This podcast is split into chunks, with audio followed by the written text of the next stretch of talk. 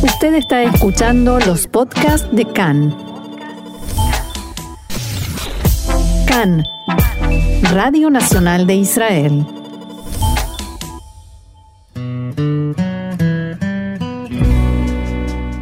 Conversaciones sobre judaísmo, un espacio para la expresión judía desde distintos puntos de vista.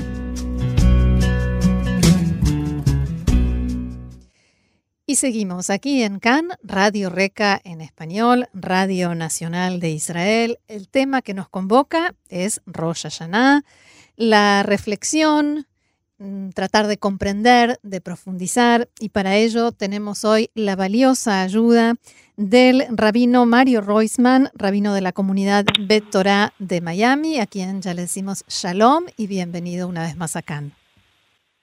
Bueno, muchas gracias. Qué bueno poder estar sham. O sea, estoy can, pero estoy sham. Es una oportunidad que la radio nos da, ¿no? De poder hacernos presente como hacen ustedes en la vida de tanta gente que los escucha. Así es, es la magia de la radio y gracias. Em, bueno, y, la gran pregunta tiene que ver con Rosh Hashanah y el significado profundo de Rosh Hashanah, más allá de, bueno, nos reunimos con la familia, que también es profundo, por supuesto, y, la sinagoga, lo que está en el trasfondo de esto, o en el fondo, ¿qué nos convoca en Rosh Hashanah?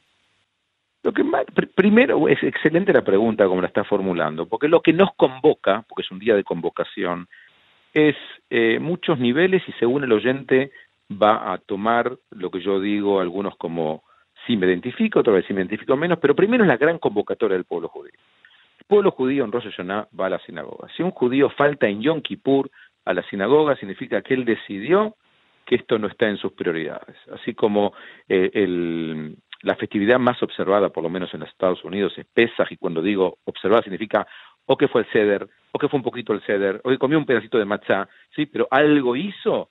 Bueno, Rosh Hashanah es la convocatoria, no es en el hogar, es en la comunidad. Entonces la gente viene.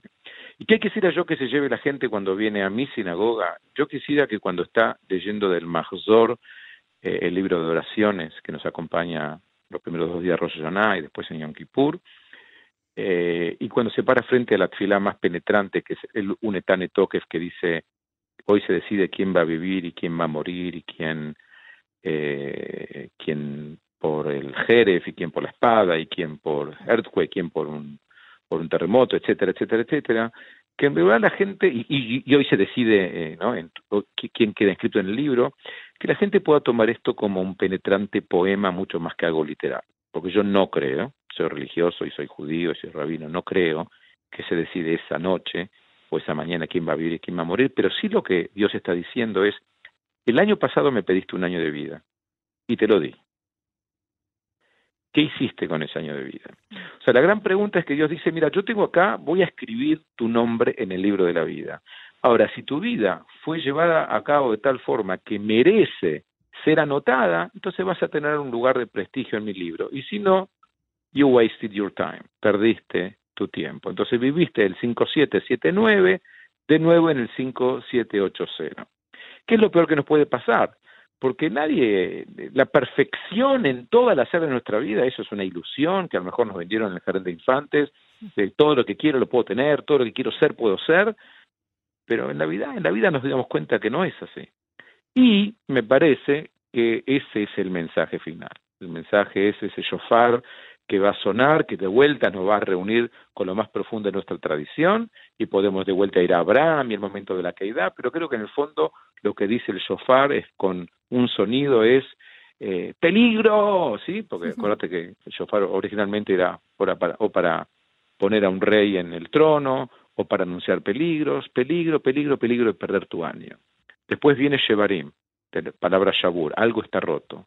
Después viene Teruá, triunfo, sí, podés, podés. Y la tequila la que te viene a decir, eh, acuérdate que todo Yom Kippur estuvimos ayunando y no comimos y no bebimos y no nos juntamos y no tuvimos sexo. O sea, jugamos a que estamos muertos. Fue un simulacro de estar muerto. Entonces viene el shofarazo final y te dice, fue un simulacro, aprovecha tu vida. Mm. Entonces creo que lo que nos está diciendo eh, Rosh es eh, lo más sagrado que tenés es tu vida, y ahora construyo sobre el mensaje, porque tengo un ratito más, me imagino, no me estás interrumpiendo. No, para nada. Y es que lo más sagrado dentro de lo que puedo obtener son relaciones fuertes. Es lo único, es lo único que perdura en el tiempo. El cuerpo, la cara se hace más arrugada, el cuerpo te rinde eh, menos, ya no se dan vuelta a mirarte en la calle, ya muchas cosas que te pasaban no te pasan. Pero si construiste relaciones fuertes con tu familia o con un par de amigos, bueno, que es privilegiado con muchos amigos, entonces eso es para siempre, ¿no? Yo recién hablaba con alguien, nadie en su lápida quiere que diga fue un gran CEO de una compañía mm. o fue el mejor contador o un prestigioso abogado. Ahí aparece querido abuelo, querida abuela, querido papi, querida mami, Dios no lo permita, querido hijo o hija. Entonces, ah, eh, entonces lo que cuenta es si, si, nos, si nos entregamos a esas relaciones, ¿no? Por eso aparece eh, la palabra ineni en la lectura de la Torá eh, de las mañanas Rosh varias veces, ¿no? Dios dice ineni, Abraham dice ineni, Isaac dice ineni. O sea, porque el ineni ¿no? Saber que cuento con algunos inenis, personas que son incondicionales, ¿no? Yo defino una vida exitosa que si necesitas llamar a las 4 de la mañana a alguien, hay alguien del otro lado que va a atender, el teléfono, ¿no? Y que sé que estoy para alguien también, y neni para otro. ¿Cómo? ¿Perdón? Que sé que también estoy para alguien y neni de, oh. de mi parte para otro. Claro, claro, claro, claro, siempre, muy bien dicho, pues las relaciones tienen que ser ida y vuelta. ¿no? Eh, el, invertir y, después cosechar la inversión esa del amor genuino. Entonces me parece que Rosh es todo eso, porque nosotros podemos hablar de teología, de filosofía a la gente y contar un montón de midrashim. La gente quiere saber si hay esperanza que mañana va a poder ser mejor que ayer. Y creo que es eso, ¿no? Ahora, eh, hablabas del sonido, hablabas del sonido del shofar y voy a, hacer esta, hacerte esta pregunta mm, de una forma que, puede sonar casi absurda, pero para, para que quede claro hacia dónde apunto. Hoy en día, con toda la tecnología que tenemos a disposición, podríamos tranquilamente recibir el sonido del shofar eh, por WhatsApp y, mm, y, estar igual de asustados o de conmocionados. ¿Y por qué esta necesidad de reunirnos, de ir a la sinagoga, mm, de tomarnos ese tiempo para ir a escuchar un sonido. ¿Cómo no? Primero porque eh, el pueblo judío le enseñó al pueblo judío que la vida es en plural. Nosotros decimos Jaim y Jaim es una palabra en plural. Entonces, número uno.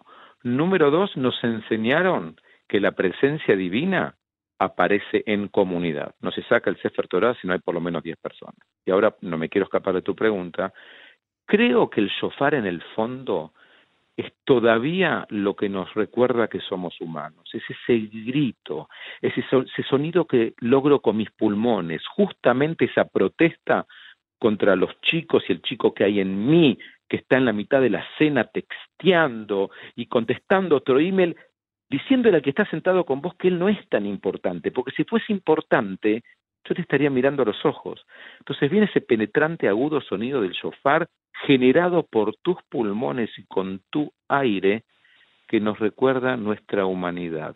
Es el grito más antiguo, no alterado, que tiene el ser humano cuando siente un peligro. Entonces creo, y no es casualidad, que justamente se toca el shofar, bueno, se creó tocarlo en tal momento donde la sinagoga rebalsa de gente, ya sea en Neilá al final, eh, para escuchar ese último grito, como esa última oportunidad, pero también en, iniciando el año, ¿no?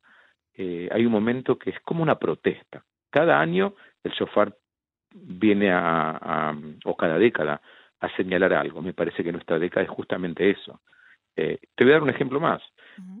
vos podés venir a mi sinagoga y vas a ver que la Don Olam podemos cantarlo con 50 melodías distintas. Queens y Beatles y esto. ¿A quién se le ocurre tocar el Col Nidre? Es intocable. Claro. Nidre es Col Nidre, besaré, bajaramei, deconamei. Así, nadie lo va a tocar. El shofar es lo mismo. Creo que el shofar logró un lugar de excelencia en la tradición judía que a nadie se le va a ocurrir reemplazarlo por una trompeta o por un ruido de WhatsApp. La gente quiere escuchar, necesita escuchar que sigue siendo humana. Y eso creo que es el mensaje.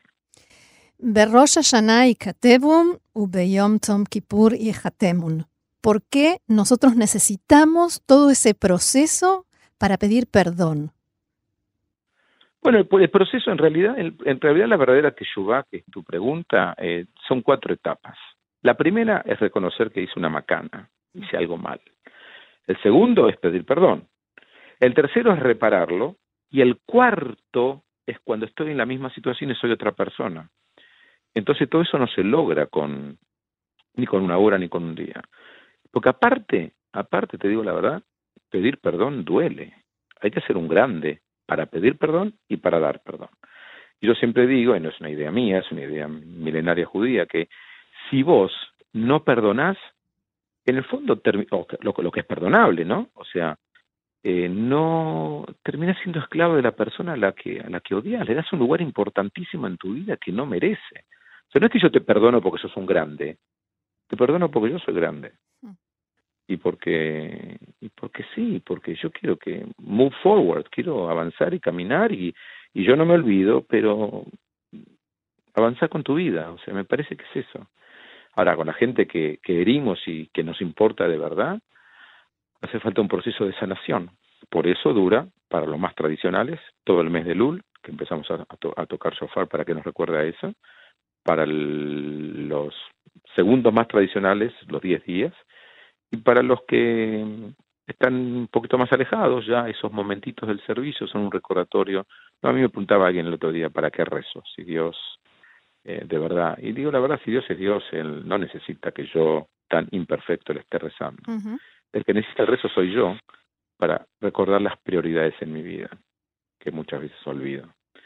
Entonces cuando, cuando estoy haciendo la fila diaria, ¿no? porque gracias a Dios tenemos un lindo mañana acá en la sinagoga todas las mañanas, eh, y a veces me concentro y a veces menos, eh, no, creas que porque alguien tiene un talit grande y está ahí arriba, de verdad está todo el tiempo pensando. Yo lo que hago en Yamim Noraim, como tengo la responsabilidad de, liderar servicios para muchísima gente. Entonces trato de y, y, anunciar páginas y estar seguro que la gente recibe los honores que esperó y todo, todo lo que va. Y que te alcance la voz. Que te alcance la voz y que. Bueno, entonces eh, trato de focalizar en, en dos o tres plegarias que puedan tocarme a mí. Y ojalá haga lo mismo que pase a la gente, ¿no? Nosotros tenemos ahora un Maxor, gracias a Dios, que tiene la fila tradicional en el medio, a la derecha tiene la historia de la tzila y a la izquierda tiene una meditación sobre la tzila. ¿Por qué esto? Me parece algo muy eh, ostentoso, pero llegó el momento, porque hay gente primero que necesita aprender a rezar. Y yo a veces digo, menos mal que hay gente que no entiende hebreo, porque si entendiera lo que está rezando, no, no vuelve nunca más. Hmm. Entonces tenés eh, eh, la posibilidad, ¿qué, ¿qué quisieron decir cuando dicen eso? Claro. ¿Qué quisieron decir cuando dicen que hay un libro de la vida abierto? ¿Qué quisieron decir cuando cuando hablaron de, quién va a morir de, de, un terremoto. A lo mejor el terremoto es literal, el terremoto ese que sacude la tierra, o el terremoto es un terremoto emocional, mm. Porque un día vino quien creíste que era amor de tu vida y te dijo me voy. O el terremoto es que te quedaste sin un trabajo, o el terremoto es que, que todo lo que construiste se te cayó. Son terremotos eh, que lo necesita literalmente, it's fine. El que puede tomar los terremotos de la vida como como por ejemplo una persona grande que ahora le dijeron que Facebook, Instagram, dice, yo cómo empiezo con todo esto. Ese es un terremoto grande porque está desconectado. Hay que reeducarse. Entonces son muchos los terremotos que van a pasar. Ahora, ¿a todos nos va a pasar todo lo que dice ahí? No. Pero, pero hay novedades buenas. ¿Y cuáles son? Que dice Utfilá, Uchubá, Utzdaka, Mavirin que significa eh, el arrepentimiento, la oración y la justicia, eh, atenúan el veredicto. ¿Qué significa que atenúan el veredicto? Si yo de verdad di un 10% de mis, de mis ingresos, o si de verdad si, si, si, recé con, con, devoción y si de verdad eh, hice introspección, ¿cambia lo que la vida me depara? No. Pero estoy preparado distinto para enfrentar lo que viene. Una vida generosa, una vida revisada, una vida eh, mirada en profundidad, sabiendo mis miserias y mis virtudes, ayuda mucho más a vivir las tormentas inevitables de la vida que cuando vivís en el spa de la vida, ¿no? Tengo las uñas impecables, siempre estoy peinado como corresponde, tengo el traje, la, la vida no me puede nada. Y la vida no es eso. La vida es revisarte, eh, prepararte, y un judío no puede rezar con los brazos cruzados. La pregunta es por qué. Algunos dicen, ah, por el símbolo de la cruz. No, no es eso. Judío es eh, decir que no estamos en televisión, estamos en radio. Es estar remanga las mangas y va a enfrentar la vida. Esa es, esa es la, la posición de rezo judío. I'm ready for the next for the next battle, ¿no? Estoy preparado para la próxima batalla. Así que bueno, eso es más o menos lo que te deseo, le deseo a los oyentes y eh, me deseo a mí, porque cuando hablo me hablo a mí. Eso precisamente te quería preguntar para cerrar. Tu deseo para nosotros, el eh, pueblo aquí en Israel, para el pueblo judío, para quien quieras.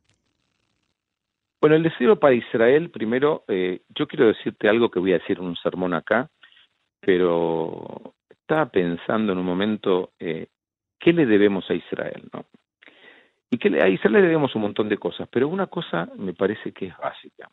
Si en 1966 le preguntaban a un judío, ¿cuál es la foto que más representa al pueblo judío? En 1966 te hubiese dicho, ese chiquito en el gueto de Varsovia, apuntado con un fusil de un nazi, el nene con la gorra mm. y con sus shortcitos, ¿te acordás de qué hablo? Y la cara de pánico. Y la cara de pánico. Ahora, algo, algo pasó en 1967. ¿Y qué es? No que triplicamos el, eh, la cantidad de tierra, porque eso es un tema de discusión, si, si, tenerla o no tenerla, yo no entro ahí. Pero algo pasó, fue la primera vez que ni en el 48 sabíamos si esto iba a durar ni en el 56 sabíamos. En el 67 eh, no dejamos que nos, no dejamos que nos vengan a pegar. Entonces, ¿cuál es la foto después de 1967? Los tres paracaidistas ahí en Jerusalén. ¿Tenían armas? No tenían armas, pero si hubiesen tenido, sabemos de quién hubiesen sido esas armas. Entonces lo que le deseo es ser primero que no tenga que usar más armas, pero eso es una utopía, porque esta generación va a tener que usar armas, pero lo menos posible. Y que no tengamos que matar y que no nos maten, y que Israel siga ejerciendo esa democracia como la viene ejerciendo, porque eh, si bien eh, ustedes deben, digo ustedes porque hay momentos que sí, es ustedes y nosotros, yo no puedo ser tan cínico que porque soy profundamente sionista, decir que, que tengo el termómetro de lo que pasa ahí, pero yo sigo las noticias todo el tiempo, digo, eh, esto no saber que puede ser una pesadilla, quién va a ser, también es parte de la belleza de este juego democrático israelí. Saber que hay un, que hay un grupo árabe que puede llegar a desequilibrar quién va a ser el primer ministro, me parece que es la belleza de lo que la sociedad israelí pudo construir. Saber que hay gente de ultraderecha que fue expulsada por la sociedad porque, porque está dentro de lo que es el racismo dentro del judaísmo eso sería, debería ser prohibido, es una maravilla. Y me parece que ese mosaico eh, es lo que es lo que no lo que Israel mejor tiene y es, la mejor cara del pueblo judío así que ese deseo para la sociedad israelí que paz paz que las madres puedan dormir en paz cuando sus hijos van a Miluim o van a o van a distintas operaciones y que nos acordemos que nos tenemos unos a los otros la verdad es que me sumo, me sumo a estos deseos. Rabino Mario Roisman, rabino de la comunidad Bet Torah de Miami, muchísimas gracias por haber compartido todas estas reflexiones con nosotros aquí en Cannes, en la ciudad de Tel Aviv. Y Shana Tova y gracias por haber llamado. ¿eh? Chao, chao. Bye.